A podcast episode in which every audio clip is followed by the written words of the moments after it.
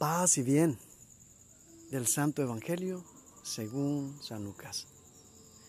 En aquel tiempo, como algunos ponderaban la solidez de la construcción del templo y la belleza de las ofrendas votivas que lo adornaban, Jesús dijo, días vendrán en que no quedará piedra sobre piedra de todo esto que están admirando. Todo será destruido. Entonces le preguntaron, Maestro, ¿cuándo va a ocurrir esto? ¿Y cuál será la señal de que ya está a punto de suceder? Él le respondió, Cuídense de que nadie los engañe, porque muchos vendrán usurpando mi nombre y dirán, yo soy el Mesías. El tiempo ha llegado, pero no les hagan caso. Cuando oigan hablar de guerras y revoluciones, que no los domine el pánico, porque eso tiene que acontecer, pero todavía no es el fin. Luego les dijo, se levantará una nación contra otra y un reino contra otro. En diferentes lugares habrá grandes terremotos, epidemias y hambre. Y aparecerán en el cielo señales prodigiosas y terribles. Palabra del Señor.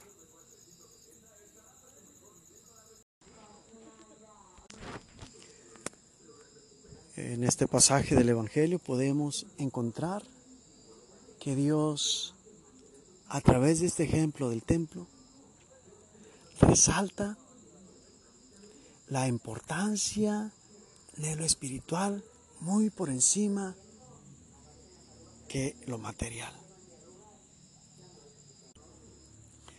A tal grado que el templo, que es lo más sagrado, no solamente para nosotros, sino trasladándonos a aquel tiempo podemos encontrar que el pueblo de Israel, el pueblo de Dios, tenía un solo templo construido por David para ir a dar el culto a nuestro Señor, a ir a encontrarse con Él. Tanto que de todos los lugares y rincones del país, incluso del extranjero, tenían que ir cada año a ese templo. Sin embargo, aún en las cosas espirituales, aún en las cosas de Dios, como decimos. No estamos exentos de que nos posea el espíritu de apropiación.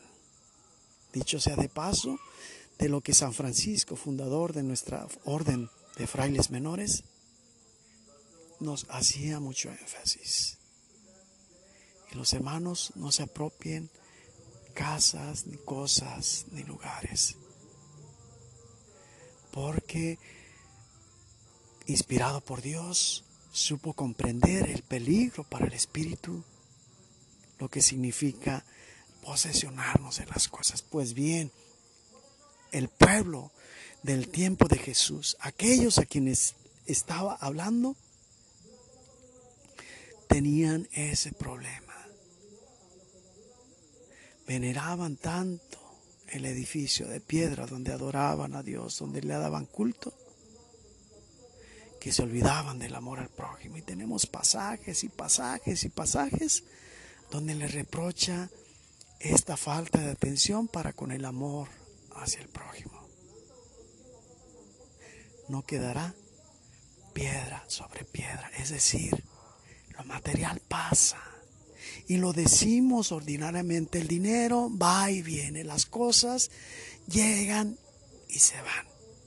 Pero lo decimos de manera superficial porque no hacemos reflexión a profundidad en relación a, esto. Hoy Jesús pone el énfasis en esta situación.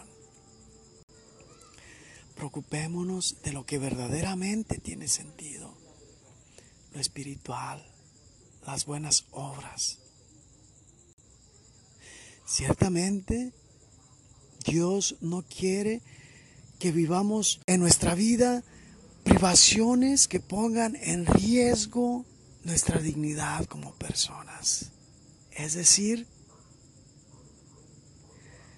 que no por la falta de caridad entre nosotros rebasemos los límites de una vida sana, de un nivel necesario de calidad de vida en nuestro día a día. Todos somos responsables de todos. Y por si esto fuera poco, todavía le lanzan la pregunta a Jesús, ¿cuándo llegarán esos días? Y así podemos decir, Señor, ya puede recogerme, pero verdaderamente estamos preparados. Verdaderamente tenemos la capacidad de hacer una autorreflexión. Tenemos la disposición para entrar en nosotros mismos, analizar nuestra persona, qué he hecho y qué he dejado de hacer no se vale decir yo no me meto con nadie, no hago daño a nadie, porque esto es lo peor que podemos hacer. Estamos olvidándonos del prójimo, es nuestra responsabilidad. No quedará piedra sobre piedra. Y los signos van a ser tangibles. Desórdenes, catástrofes ¿Por qué? Porque no tenemos ni la capacidad ni la disposición para velarnos unos por los otros. Tantos pleitos, tantas guerras, no son otra cosa que el egocentrismo llevado a la máxima potencia. Dios nos haga comprender el compromiso de amor que tenemos para con los demás, pero que también nos dé la capacidad para comprender que estos fenómenos no son enviados por Dios. Así que no digan la pandemia del coronavirus, la pandemia de nuestro tiempo, no fue enviada por Dios. Es un desorden en nuestra capacidad para amar a los demás y para poder ordenar de tal modo las cosas en nuestra convivencia que verdaderamente tengamos esto. Una convivencia como personas que se preocupan y se procuran el bien los unos a los otros. La gracia de Dios puede hacer cosas imposibles. Confiemos en Él, pongamos nuestra parte y saldremos también de esto.